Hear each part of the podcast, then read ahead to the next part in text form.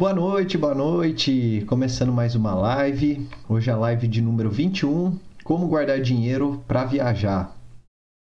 Então, começando aí, já deixa o seu like, se inscreve no canal, compartilha a live. Antes de começar, vou dar os famosos recados do dia, né? Na semana passada rolou a live com a advogada Roberta, especialista em direito, com, é, direito do consumidor, né? Foi um papo bem legal, a gente falou sobre cancelamento de voo. E aí teve bastante dica, é, a explicação bem detalhada, bem simples de entender sobre os seus direitos, principalmente os que estão valendo agora no período da pandemia, quando tem cancelamento de voo. Então, para quem quiser conferir, tá salvo lá no meu Instagram, no arroba murilo.massareto.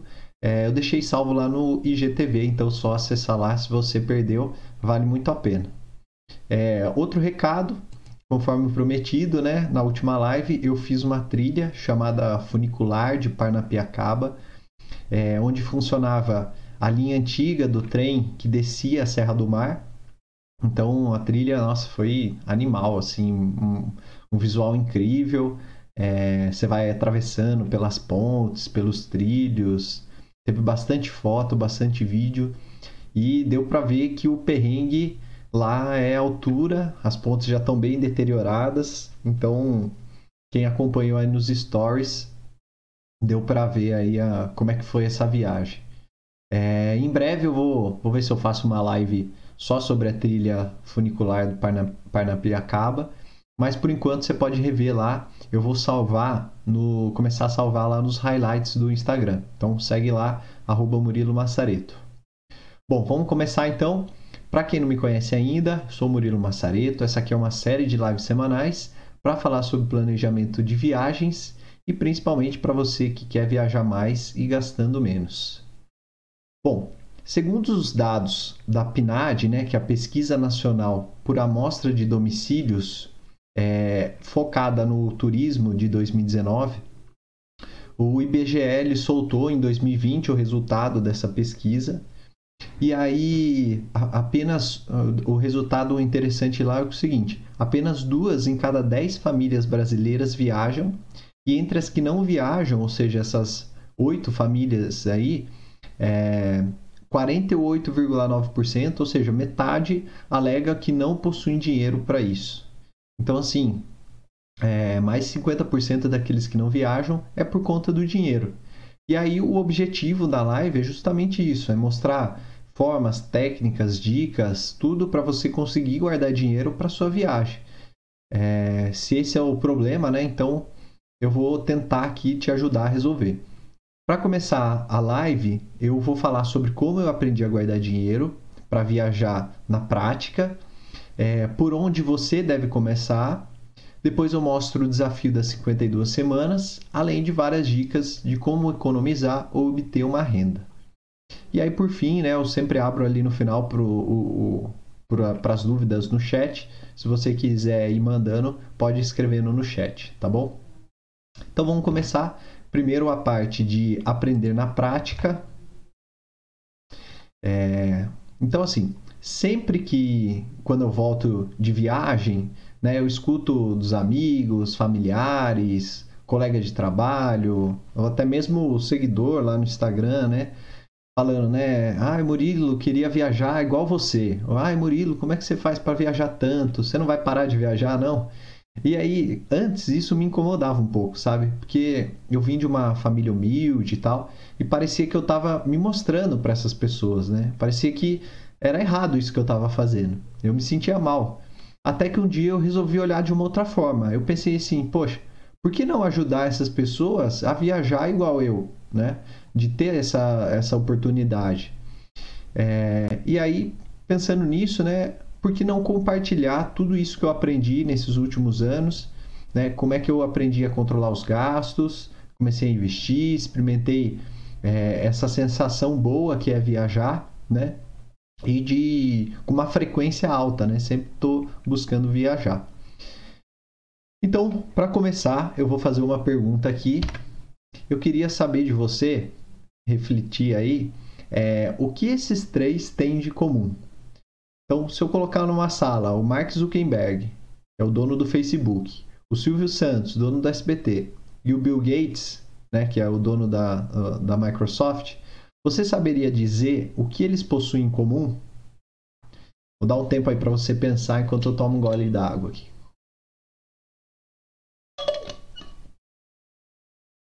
Eles possuem várias características em comum, né? Mas tem uma que vocês não imaginam. O que, que vocês acham que é? Ó, a gente já sabe, esses três são milionários, né? Alguns até bilionários. Tirando o Silvio Santos aí, os, dois, os outros dois são bilionários. Os três são donos de empresa, como eu falei. Só que tem uma coisa que talvez ninguém saiba. Esses três aí não terminaram a faculdade. Isso traz duas lições. Primeiro, que você não precisa ser economista, contador, administrador, engenheiro, médico para você poder para você poder ser rico. É, segundo que ter uma faculdade também não indica que você saiba lidar com o dinheiro. E por que, que eu estou contando isso? Porque agora eu vou contar um pouco da minha história, tá?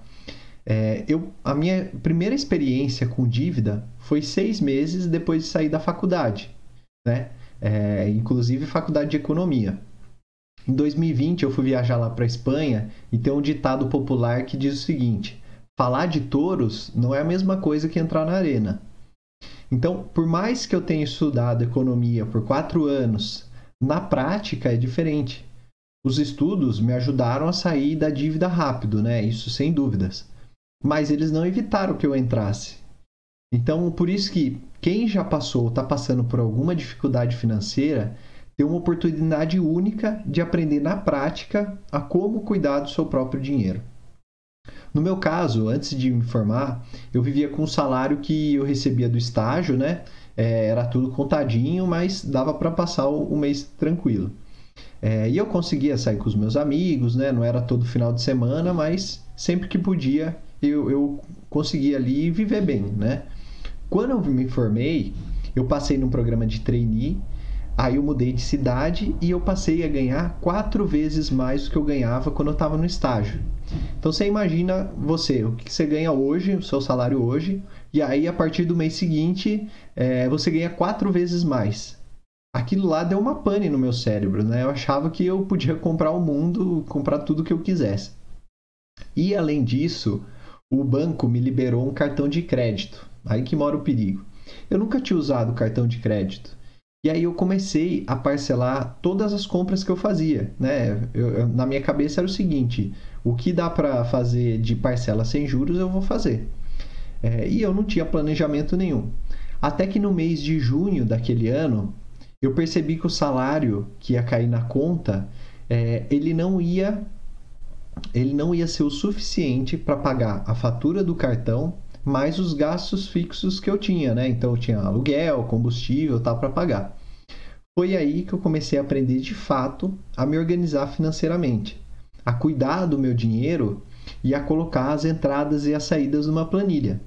Então foi só depois disso, foi só depois de ter passado por isso que eu comecei a fazer minhas viagens. Né? Eu comecei a fazer esse planejamento, comecei a controlar meu dinheiro e aí sim que eu comecei a viajar, comecei a ter dinheiro para viajar. E esse planejamento não me ajudou só com as viagens, mas também no meu trabalho, na minha pós-graduação, é, nas minhas metas pessoais, ou seja, em tudo que eu fui fazer dali para frente, isso me ajudou. Então, o primeiro passo para você começar a guardar dinheiro para sua viagem é saber o quanto que você, quanto que está entrando e saindo do seu, do seu bolso, das suas reservas financeiras, é, para você saber controlar o seu dinheiro. Então aqui, por onde começar? Né? Então imagina que você está nessa situação, não sabe, não faz nenhum controle e tal. Por onde que você começa? Qual que é o primeiro passo? O primeiro passo é, é você saber as entradas e as saídas. É o mesmo caso da, da dieta, tá? Então Imagina lá, qual é a primeira coisa que, que você faz quando você pensa em fazer uma dieta? Pensa aí enquanto eu tomo uma água.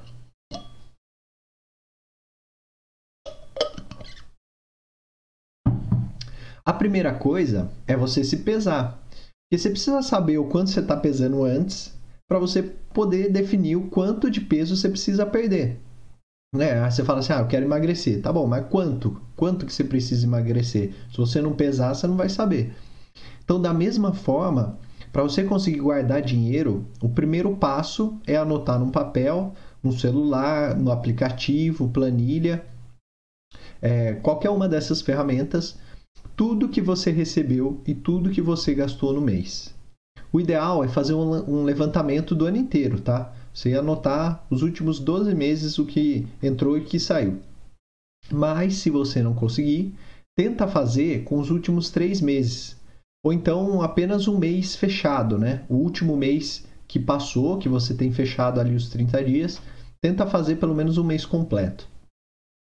É, então, como eu falei, tem três ferramentas onde é possível você organizar as despesas. É, a mais antiga, né, a mais tradicional, é o caderninho de anotações. Então você, você vai anotando tudo que entrou e tudo que saiu.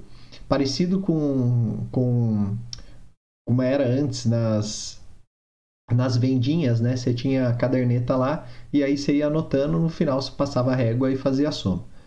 A segunda opção é a planilha, e aí pessoalmente eu prefiro essa opção. Para mim se encaixa melhor esse tipo de controle. Eu tenho uma planilhinha bem simples, bem bem fácil de fazer, e aí eu vou acompanhando por ela. E a terceira opção é o aplicativo.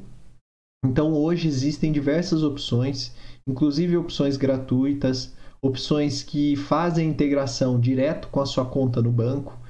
É, tudo isso facilita na hora de você controlar os gastos. Então, se você não possui nenhum controle ainda, eu recomendo, né? E, e, se você quiser testar, eu tenho uma planilha de controle financeiro que você pode baixar é, no meu site e eu vou deixar o link na descrição desse vídeo aqui. Você pode entrar lá e baixar. Se você quiser entrar direto, ó, eu já deixei aqui, é no murilomassareto.com.br barra planilhas. E aí você entrando aqui, você tem aqui as planilhas, né? É, logo aqui na primeira tem uma planilha de controle financeiro. Você clica aqui em baixar planilha e aí ele já vai abrir aqui, ó. Deixa eu abrir aqui numa nova, nova guia.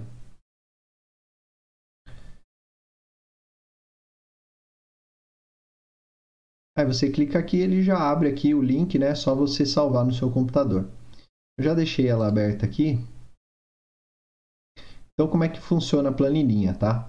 É, essa aqui é a capinha dela, tá? Tem alguns links aqui para você para você interagir. É, mas o principal é nessa segunda aba, ó, na parte de controle. Então aqui está o lugar para você preencher. Tem os 12 meses aqui em cima para você fazer o preenchimento.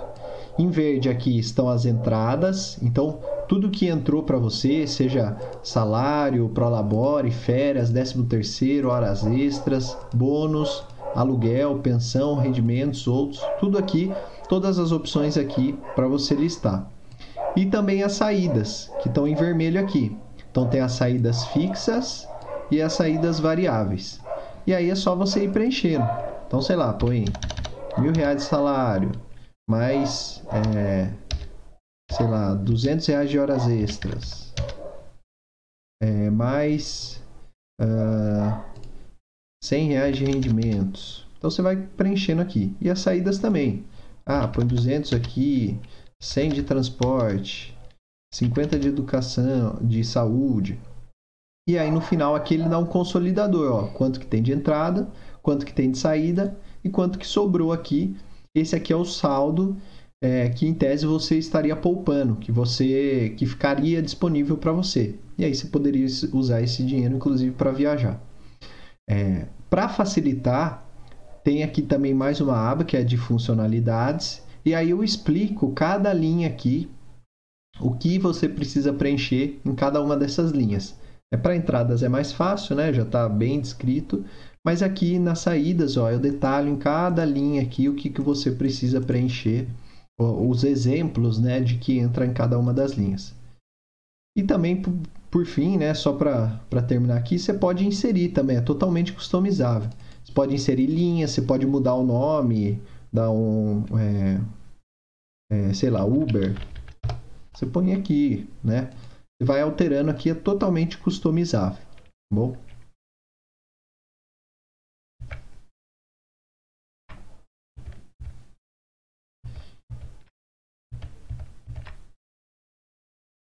Bom, então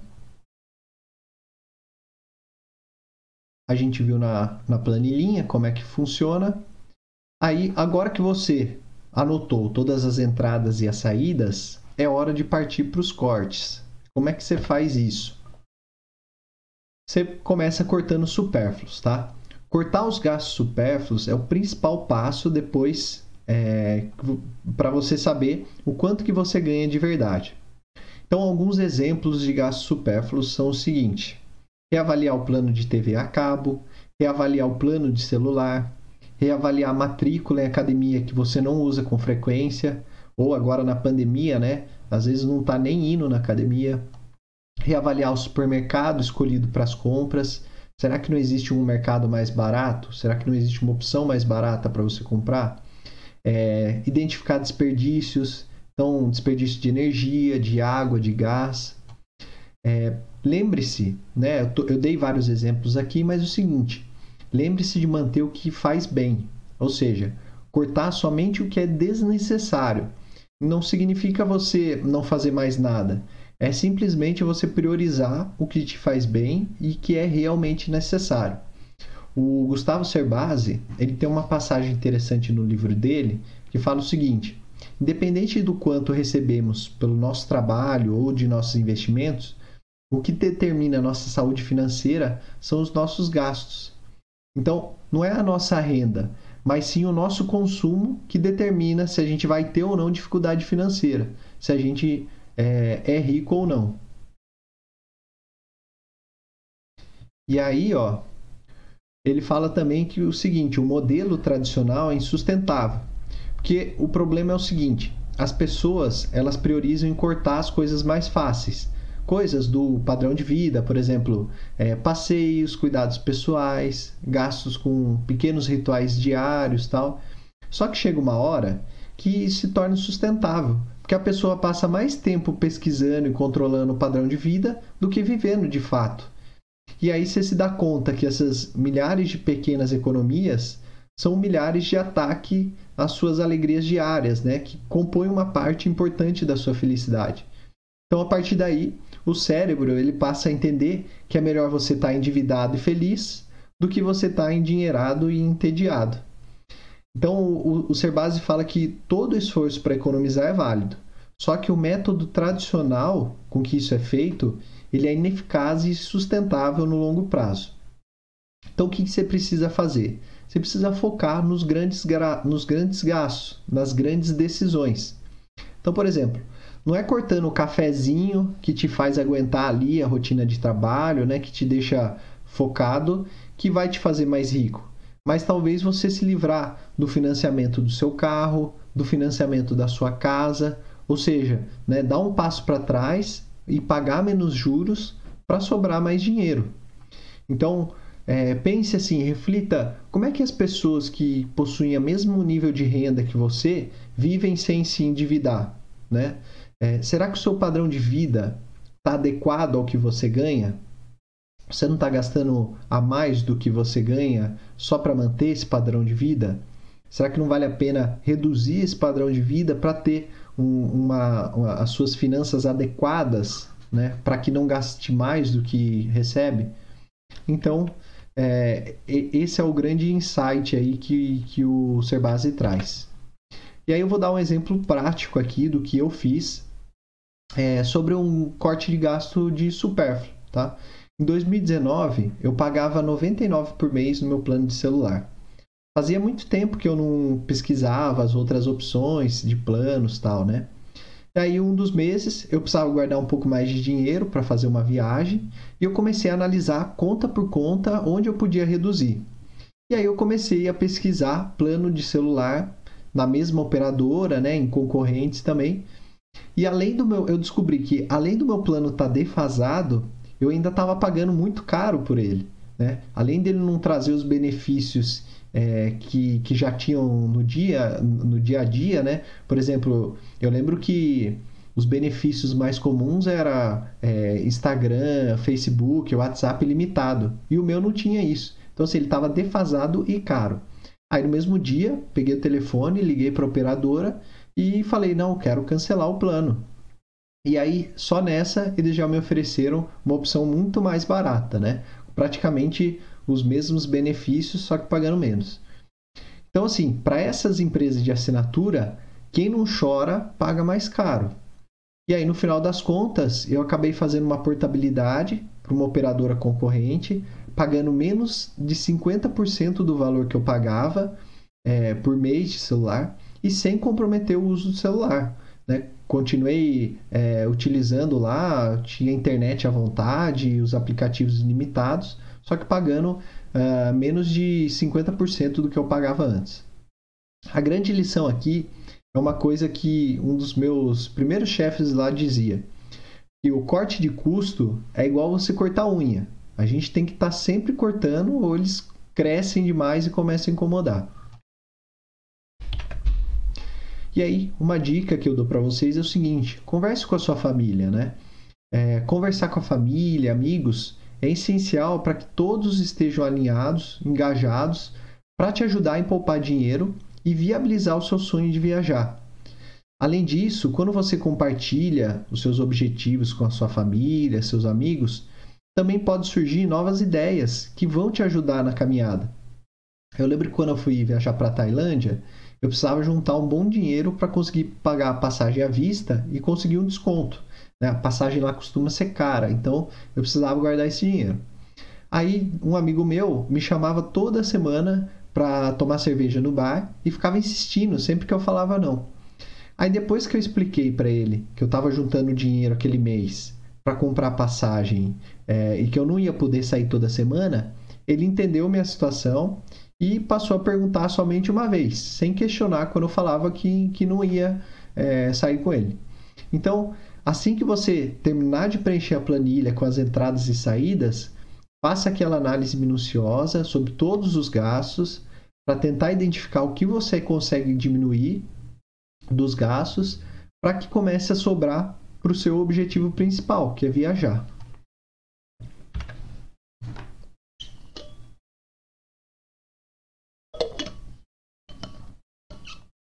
Então, assim, até agora a gente já viu como organizar suas entradas e saídas, como cortar os gastos baseado na sua análise de despesas. E agora a gente vai falar um pouco sobre o consumo. Então, o seu consumo ele deve ser equilibrado e alinhado com o seu padrão de vida. Porque, e além das suas condições financeiras, pode te deixar endividado. Tem uma frase famosa, né, tem, que ela é atribuída a vários autores, mas é, a, primeira vez que eu vi foi do Will Smith. E ela fala assim, ó, Muitas pessoas gastam dinheiro que não têm para comprar coisas que não precisam para impressionar pessoas que não gostam. Então faz muito sentido essa frase, né? Se você decidir que a partir de hoje o seu objetivo de vida vai ser fazer uma viagem e que nada que te ajude a alcançar esse objetivo seja uma prioridade de compra, vai ficar muito mais fácil você poupar. Uma boa estratégia para reduzir o consumo é, é ensinada pela Natália Arcuri. Então, quando você se depara com uma oportunidade de compra, você tem que fazer cinco perguntas para você mesmo. A primeira pergunta é a seguinte: Eu quero. Nessa pergunta, você já elimina o impulso de comprar sem necessidade. Se você for muito compulsivo, experimente sair da loja ou do site num primeiro momento, dá aquela respirada fundo e aí faz essa pergunta para você mesmo. E aí só depois você volta e efetua a compra caso faça sentido. Isso acontece porque a propaganda, né, o marketing, sabe exatamente como a nossa cabeça funciona e como disparar os gatilhos de compra das pessoas. Então, a primeira pergunta deve ser essa: eu quero. Aí vamos supor que você quer. Qual que é a segunda pergunta? Eu mereço?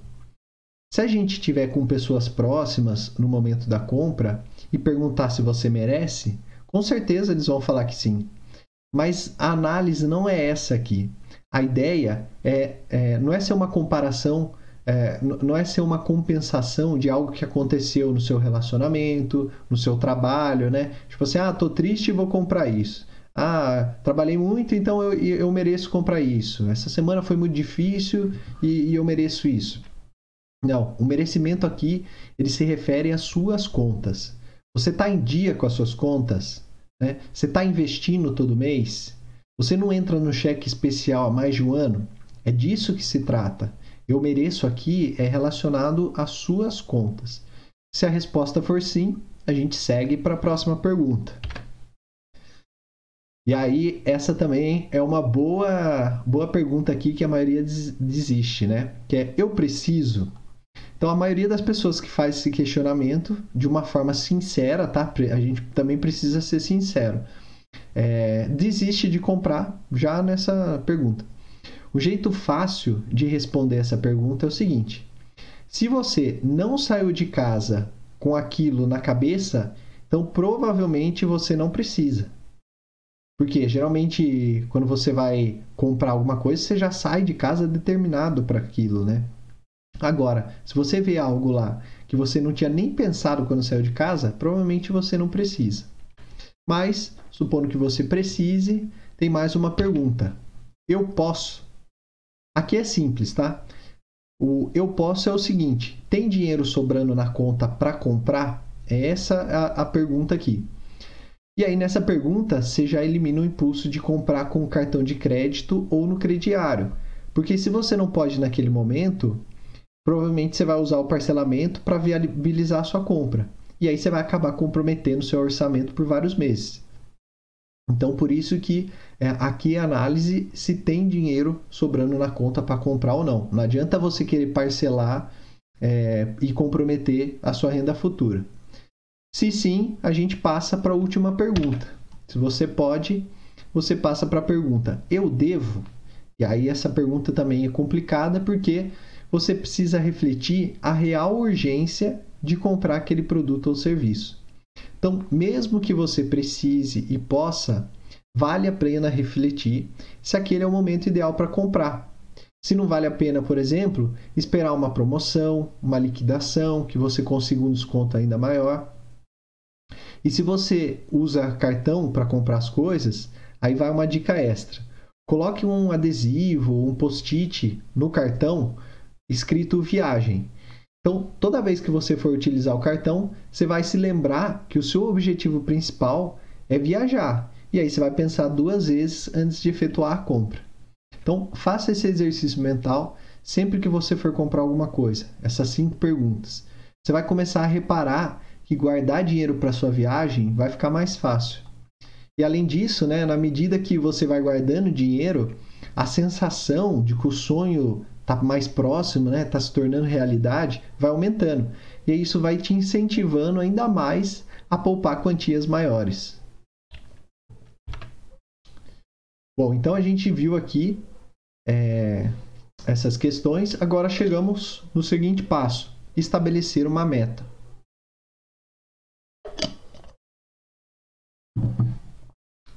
Nenhuma dica que eu dei aqui vai ser realmente útil se não tiver uma meta para ser cumprida. O que torna essencial você. É, é, você precisa estabelecer um valor diário ou mensal que deve ser guardado para o objetivo em questão, que no caso é viajar. Então, esse planejamento envolve, inclusive, um tempo necessário para conseguir o valor desejado. Por exemplo, se você deseja viajar ainda em 2021, você tem só seis meses para juntar essa grana. Será que não vai ficar muito apertado o valor para guardar por mês? E o contrário também é verdadeiro. Com o prazo maior, o valor a ser guardado por período, né, por mês, vai ser menor. Então, isso deve ser levado em conta na hora de você calcular o quanto você precisa juntar. E vale, inclusive, optar por uma viagem barata e ficar de olho nas promoções, tanto de passagens quanto de hospedagem. Aí, dessa forma, a quantia a ser economizada vai ser menor. E o que não falta é live para você aprender a aproveitar essas promoções. É só procurar aqui no histórico do canal, aqui na, uh, no, nos vídeos aqui anteriores, que você vai achar. Bom, e como que você estabelece a meta? Primeiro você escolhe o destino, Você só consegue planejar a sua vida financeira é, se de fato você estabelecer a meta. E se você ainda não sabe para onde você quer viajar, o primeiro passo é você escolher o seu destino. A partir disso, fica muito mais fácil definir quanto que a viagem pode te custar. E aí você vai saber exatamente quanto economizar mensalmente. Então, decida também né, por quantos dias você pretende viajar e assim você vai ter uma ideia de quanto você tem que desembolsar. Uma dica é usar o site quantocustaviajar.com. Na live número 1, eu ensino você como é que faz para estimar um orçamento básico para sua viagem. É só procurar lá, a primeira live sobre planejamento tem o passo a passo. E aí, com o valor específico em mente, né, com esse orçamento, você passa a ter uma meta de quanto você precisa alcançar.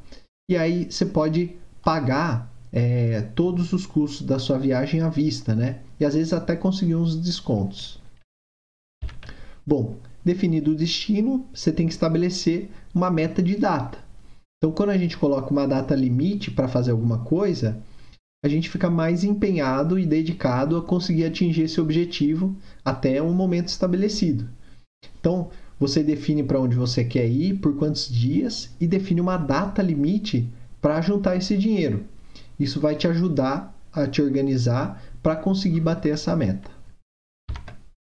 E aí, com base nisso, né, é, você já sabe quanto que você precisa juntar de dinheiro e a data final para juntar esse dinheiro, é só definir a meta de quanto você deve economizar por mês.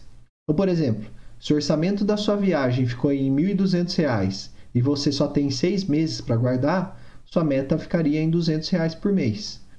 Não importa quanto dinheiro você consegue guardar por mês para viajar, mas sim a dedicação. Então, é, assim que você estipular uma meta, se esforce para juntar o um montante no fim do mês e guardar esse dinheiro, não gastar esse dinheiro. Tá bom? Bom, então a gente já viu sobre a meta e aí tem uma ferramenta interessante, né? Tem um desafio interessante para você poder chegar nessa meta, poder guardar dinheiro, que é o desafio das 52 semanas. Então assim, você já viu como é que você controla os seus gastos, como é que você reduz o consumo. E agora eu vou ensinar uma técnica para você guardar dinheiro chamada Desafio 52 Semanas. Como o, nome, o próprio nome já diz, né? O desafio ele estimula a economia semanal de certa quantia durante um ano. A proposta original é você começar um, é, a primeira semana guardando um real na segunda semana você passa para dois reais. Na terceira semana, três reais. E assim por diante. Até chegar na semana 52, poupando 52 reais. No final do período, caso o plano seja seguido corretamente, né? Cada semana você vai aumentando mais um real, você vai ter guardado a quantia de 1.378 reais. Então imagina você daqui um ano com 1.378 reais com o mercado de turismo voltando ao normal, vacina tomada, para passear em algum lugar maravilhoso, né? seja no Brasil, seja no exterior. E para acompanhar a melhor evolução da economia e não correr o risco de confundir os valores, vale a pena usar um aplicativo ou uma planilha detalhando melhor. É, e então você vai saber ali qual semana você está, o quanto que você tem que guardar aquela semana, o quanto que você já guardou, o quanto que falta né? E até um somatório ali do valor acumulado com o tempo. Eu vou deixar um link na descrição também para você baixar a planilha das 52 semanas no meu site. O mais legal desse desafio é a simplicidade e, e, o impulso de hábito que ele é capaz de criar, né? sem mencionar o grande número de mudanças boas que vai trazer para sua vida. E além disso, tem outras vantagens desse desafio. Né? Primeiro, é uma maneira tranquila e eficaz de construir o seu primeiro fundo de emergência, né, ou economizar para as férias é, do próximo ano, por exemplo. E ao contrário de tantos esforços financeiros, começar não é tão intimidante. Né? Você vai começar com um real por semana. Pô, quem que não consegue guardar um real por semana? Então, assim, pra, é, é, um começo mais suavizado, né? É, e além do mais, se você está mais folgado com relação ao dinheiro, é sempre possível aumentar o valor a ser depositado. Então, o desafio das 52 semanas para guardar dinheiro é, é bem simples. como eu já expliquei, mas tem alguns pontos que precisam de observação antes de você iniciar. Então, eu listei alguns aqui. Primeiro, ter o objetivo de poupar. Então, em primeiro lugar, é, tem que ter uma vontade de construir essa poupança. Então, por isso, para você se manter firme e conseguir concluir o desafio, é interessante você ter uma meta, né, no qual o dinheiro vai ser utilizado, que no nosso caso aqui é a viagem, no final das 52 semanas. Então, esse é o primeiro ponto aqui, ter esse objetivo, ter essa viagem em mente para te, te motivar a seguir o desafio. Segundo, fazer uma organização financeira. Então a gente já viu aqui, né, outro ponto essencial para que dê certo é você se manter organizado financeiramente. É, e se o orçamento está apertado, mas ainda assim existe o desejo de poupar, vale a pena revisar as contas, ver quais gastos podem ser reduzidos ou até mesmo eliminados. Além de sobrar uma quantia a mais, essa economia vai ajudar a garantir que o plano seja seguido corretamente até o final. E aí você vai garantir o resultado esperado. Terceiro é ter disciplina. Então, a disciplina é um fator fundamental quando se trata de controle financeiro. Para que o desafio seja bem sucedido, é essencial cumprir o planejamento. Também é necessário manter ali a disciplina no que diz respeito à organização financeira, né? Então, como eu falei, né, evitar a compra por impulso, possíveis endividamentos, é, tudo isso acaba comprometendo o orçamento pessoal. E uma dica extra aqui para você: se você possui um controle financeiro minimamente organizado e a sua renda permitir, então você pode dobrar, triplicar, quadruplicar o valor é, depositado semanalmente. Ou seja, em vez de você começar com um real, começa depositando dois, três, quatro na primeira semana. E aí vai para 4, 6, 8 na segunda, 6, 9, 12 na terceira e assim por diante. Então, eu fiz o, o simulador aqui é, de quanto que você teria no final do desafio, dependendo no valor poupado na primeira semana. Vou mostrar para vocês aqui, tá?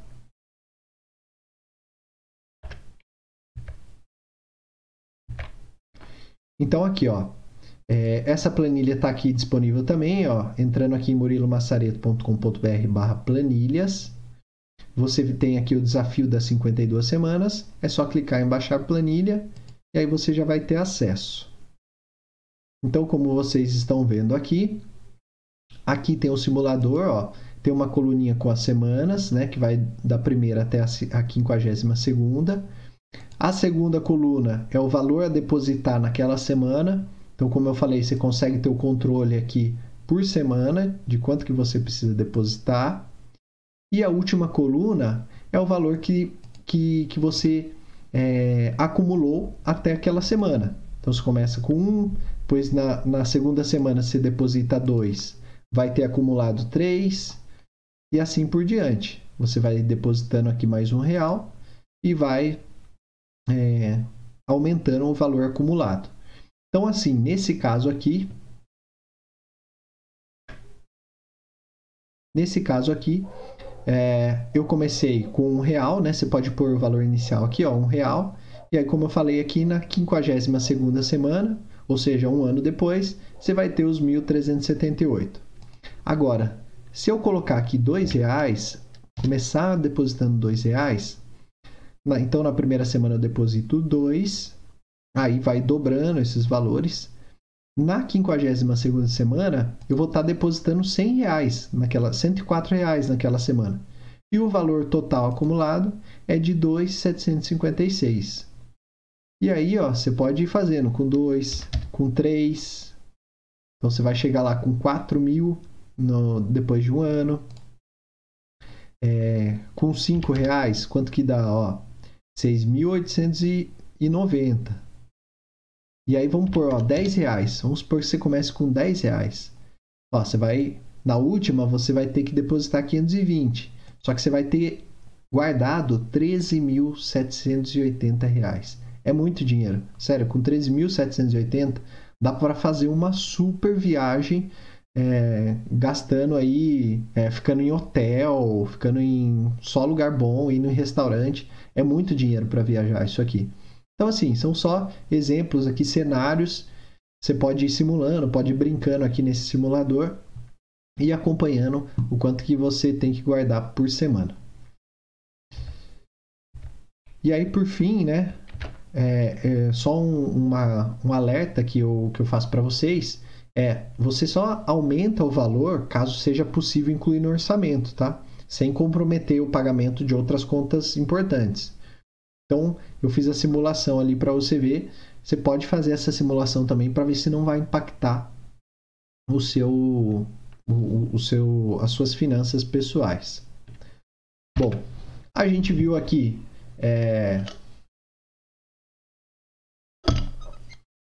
a gente viu aqui o seguinte, que a gente precisa organizar as finanças, né, anotar as entradas e saídas. A gente focou principalmente no corte de custos né, e na, na redução do consumo, ou seja, né, para sobrar dinheiro, a minha, a minha entrada precisa ser maior que a saída. Então a gente já viu como diminuir as saídas, só que tem uma coisa que você pode fazer também para sobrar mais dinheiro, que é aumentar as entradas, ter uma renda extra. Então, uh, eh, para te ajudar a, a juntar dinheiro para viajar, né? Se você tem um tempo livre e costuma usar para sair, se divertir gastando, uma das dicas para juntar dinheiro para viajar é aproveitar esse momento para ganhar dinheiro com um hobby que vai te ajudar nos, nos planos de viagem. Então, por exemplo, você pode sair para passear com o cachorro dos vizinhos, é, traduzir ou, reduzir, ou redigir textos, fazer docinhos para vender, Qualquer talento ou habilidade que te faça ganhar uma renda extra é um aliado para você conseguir guardar dinheiro para sua viagem. E tem vários sites onde você pode negociar o seu tempo extra e conquistar aquela verba que está faltando para a realização da sua viagem. Então aqui, né, esse seria o segundo item, trabalhar nas horas vagas. Se a grande dificuldade de guardar dinheiro é a falta dele, arranjar um emprego de meio período ou então como freelancer são ótimas opções para conseguir uma renda extra no final do mês. Então, não tem problema nenhum trabalhar parte do dia como vendedor ou motorista particular, né? Ainda mais em uma era em que os profissionais podem contar com a ajuda dos aplicativos que conectam prestador de serviço e cliente. Encontrar uma, uma atividade remunerada no estilo home office também é uma excelente pedida, né? E aí existem várias oportunidades para esse tipo de ocupação. Um deles é o Orkana, por exemplo. O Orkana é um site onde você pode oferecer e se candidatar para diversos serviços. E o legal é que depois da viagem você pode continuar trabalhando com pequenos jobs e aí para se planejar para outros destinos e outras metas. O terceiro item é você se desapegar. Então todo mundo tem aquele quartinho da bagunça onde fica armazenado um monte de coisa que nunca são utilizadas. Então, desde aquela máquina de fotográfico ultrapassada, passando pelo, pelo videogame encostado, as roupas que não utiliza mais, é, são vários itens que podem ser vendidos para amigos ou anunciado na internet, por exemplo. É, tem os sites, o LX, Mercado Livre, o próprio marketplace do, do Facebook, dá para vender aquele item que você não usa mais, né? Mas está ali ocupando espaço e não, não gera valor nenhum. Então, esse é mais um exemplo aqui e, e eu faço isso frequentemente, tá? É, a última coisa que eu fiz, eu comprei uma GoPro nova e aí a, a GoPro antiga que eu tinha, eu anunciei no, no marketplace do Facebook e rapidinho vendeu. Foi coisa assim de um mês já consegui vender. Então assim, não fica nada parado, né? Sempre você tem que pensar em desapegar e vender essas coisas aí que não trazem valor nenhum. Bom, e por fim, tem os investimentos. Então, uma outra forma de você garantir uma renda extra é pesquisando e aprendendo sobre como fazer investimentos. Claro que isso não, não vai te, te render dinheiro tão rápido, mas é ótimo para realizar seus planos de viagem a longo prazo. Como eu mostrei agora há pouco, né, no desafio de 52 semanas para poupar o dinheiro, é, se você começar com um real, no final do período você vai ter um, é, 1.378. Só que Se esse valor foi investido no Tesouro Selic ou depositado numa, no conto ou PicPay, que rende lá um percentual do CDI, é, os rendimentos vão aumentar um pouco o montante final. Então, esses 1.378 vão acabar se tornando mais que isso. Quem sabe chegar até os 1.400 com esses rendimentos. E além disso, quando você faz isso, né, quando você separa ali da sua conta, o dinheiro fica mais seguro do que se você deixar na sua conta corrente e aí acabar confundindo ele com despesas do dia a dia ou algum gasto sem que você se dê conta. Então, essas são as principais dicas. Vou entrar agora nas perguntas. Deixa eu ver se tem alguma pergunta no chat. Enquanto isso, eu tomo uma água.